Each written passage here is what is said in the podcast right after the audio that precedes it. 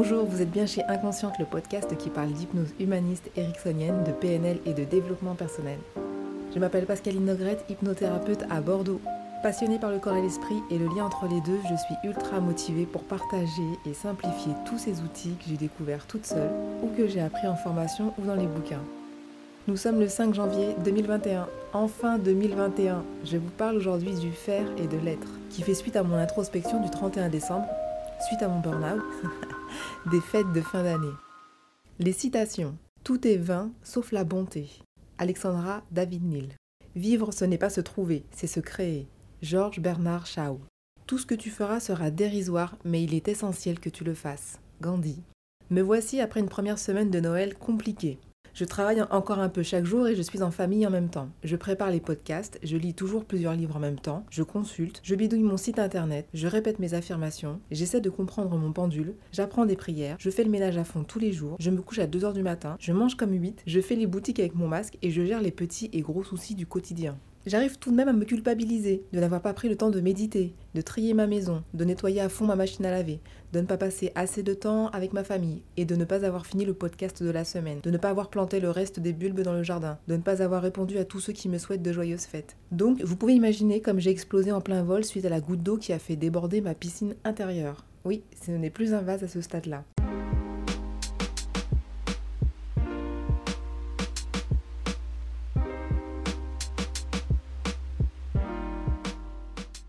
Ceux qui me connaissent un peu via le défi des 30 jours ou autre, vous savez que j'adore les mind maps, qu'on appelle aussi en français les cartes mentales.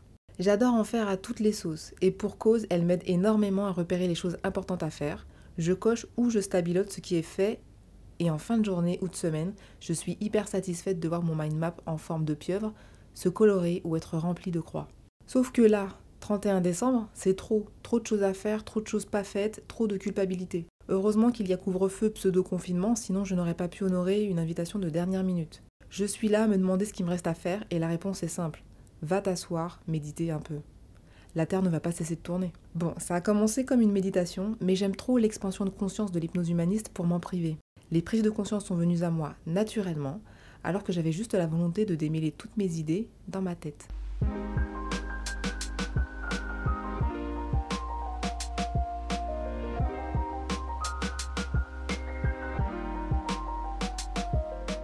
Je me suis demandé, mais qu'est-ce que j'ai donc à m'agiter dans tous les sens? Qu'est-ce que cela révèle de moi?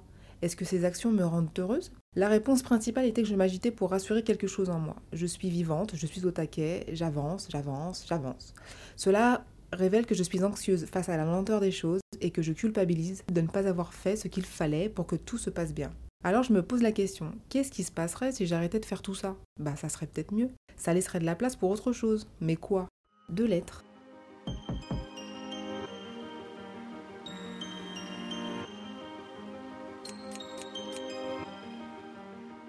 J'avais regardé le film Lucie de Luc Besson la veille. Et au début, Morgan Freeman se demande si l'homme est plus intéressé par le fait d'avoir ou d'être. Je pense que oui, pour beaucoup de gens, moi y compris probablement. Avoir pour se rassurer, se sentir en sécurité.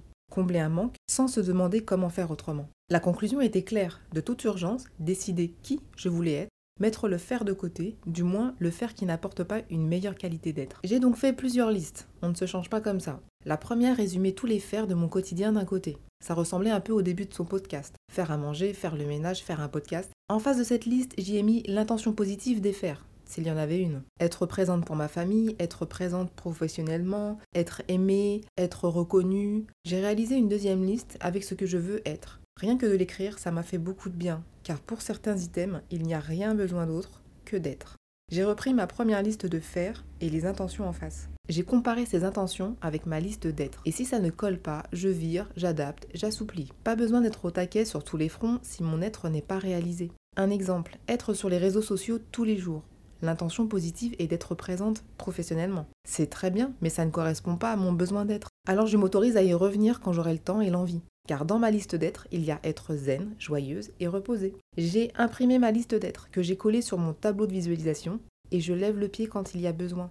Et ça change tout. À noter que je me suis déjà occupée du avoir, suite à un énième documentaire sur le minimalisme qui m'a déjà convaincu. Marie Kondo est passée par là, le défi des 100 jours sur l'argent et l'abondance, ainsi que le livre Père riche, Père pauvre. L'idée est que si je fais de la place à l'extérieur de moi, ça va faire de la place à l'intérieur aussi, et ça marche. Et puis, rien de ce qui manque à l'intérieur ne sera jamais comblé par l'extérieur. Christian Junot. Voilà, je referme le mini-chapitre à voir. Pour terminer, sachez que je rentre très bientôt en formation en communication non violente, qui me tient très à cœur. La lecture ces dernières semaines des livres de Thomas Dansembourg et de Marshall Rosenberg, le créateur de la CNV, a, je pense, contribué à faire émerger ce questionnement sur le faire et l'être, et la notion de besoin d'être. Je vous rappelle les citations. Tout est vain, sauf la bonté. Alexandra David Neal. Vivre, ce n'est pas se trouver, c'est se créer. George Bernard Shaw. Tout ce que tu feras sera dérisoire, mais il est essentiel que tu le fasses. Candy. J'espère que ce nouvel épisode vous a plu. N'hésitez pas à soutenir les podcasts Inconscientes afin qu'ils soient écoutés par le maximum de personnes. Laissez un commentaire, je serai ravie de vous lire. Partagez si vous pensez qu'il peut faire du bien à quelqu'un. Et si vous êtes sur Apple Podcast, alors là, vous savez que les étoiles, c'est la vie. Merci et à bientôt.